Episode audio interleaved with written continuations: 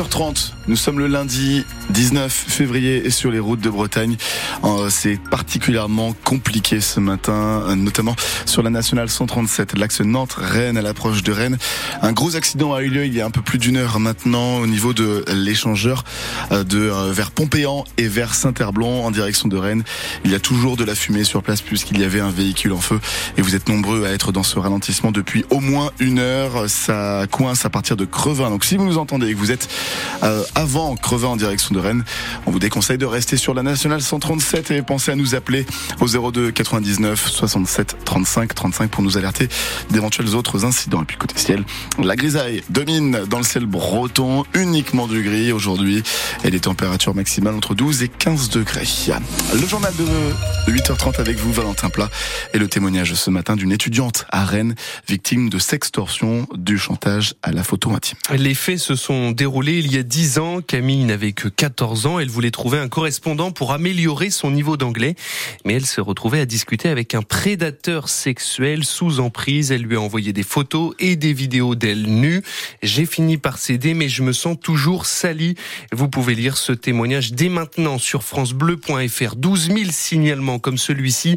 Des signalements de faits de sextorsion ont été recensés en 2023 par l'Office mineur.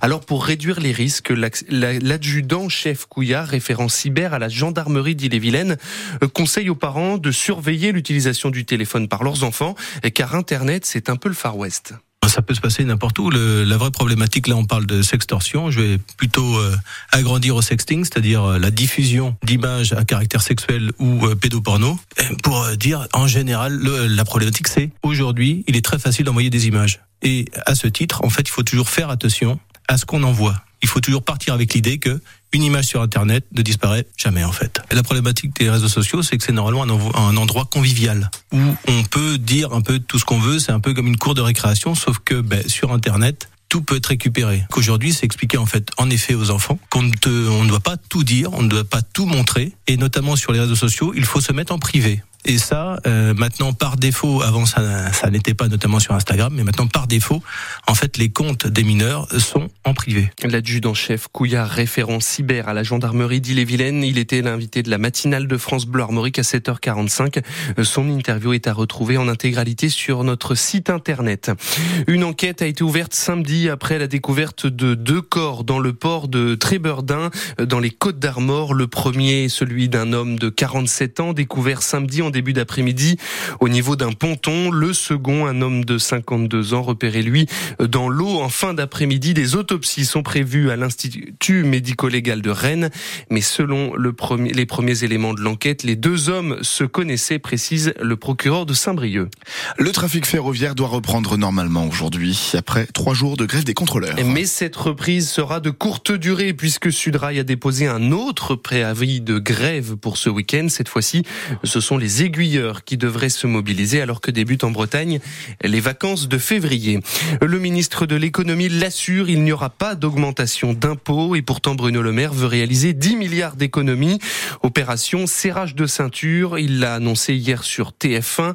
Il prévoit donc de réduire les dépenses de l'État auprès de tous les ministères. Une hausse de la consultation pour les médecins généralistes, mais sous condition. Alors que les négociations sont en cours entre l'assurance maladie et les médecins libéraux, le ministre de la Santé a proposé de passer le tarif conventionné à 30 euros au lieu de 26,50 euros actuellement. Mais en contrepartie, les généralistes devront faire plus de garde de nuit. Le ministre aborde très mal le problème, a réagi le syndicat des médecins libéraux. Alors que dans le Morbihan, quelques médecins ont déjà commencé à augmenter prix. Exemple à la Trinité-sur-Zure de Frédéric Collat. La consultation à 30 euros, le docteur Guillaume Kerjean à la Trinité-sur-Zure la pratique déjà. 31,50 pour être exact. On appelle ça un dépassement d'honoraires. Le Comélie, collectif pour une médecine libre et indépendante dont il fait partie, préfère dire ajustement. Ici, je pratique euh, un tarif de dépassement euh, la majorité des cas de 5 euros ou plus en fonction de la complexité de la longueur de la consultation. Maintenant, les patients qui sont bénéficiaires euh, de la C2S n'ont pas de dépassement d'honoraires et quelques patients dont on connaît très bien les difficultés financières, effectivement, on ne fait pas de dépassement. Les patients sont prévenus à l'entrée du cabinet et dans la salle d'attente de ce supplément appliqué depuis le mois de juin.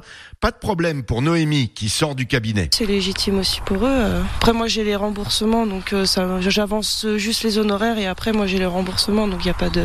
Ouais, votre mutuelle prend en charge Oui. Noémie est chanceuse, toutes les mutuelles ne prennent pas en charge ce dépassement d'honoraires que le jeune docteur Kerjean estime normal. Faire de la bonne médecine, il faut un minimum de 15 minutes pour un cas simple et 20 minutes pour un cas un peu plus complexe et ça c'est pour un seul motif. Il y a des gens qui viennent pour plusieurs motifs donc c'est pour ça qu'on fait cet ajustement. Dans le Morbihan, l'assurance maladie dit suivre étroitement ces dépassements d'honoraires. Des lettres recommandées ont été envoyées pour demander le respect des tarifs. Les sanctions peuvent aller jusqu'au déconventionnement. Le reportage de Frédéric Collat pour France Bleu Armorique.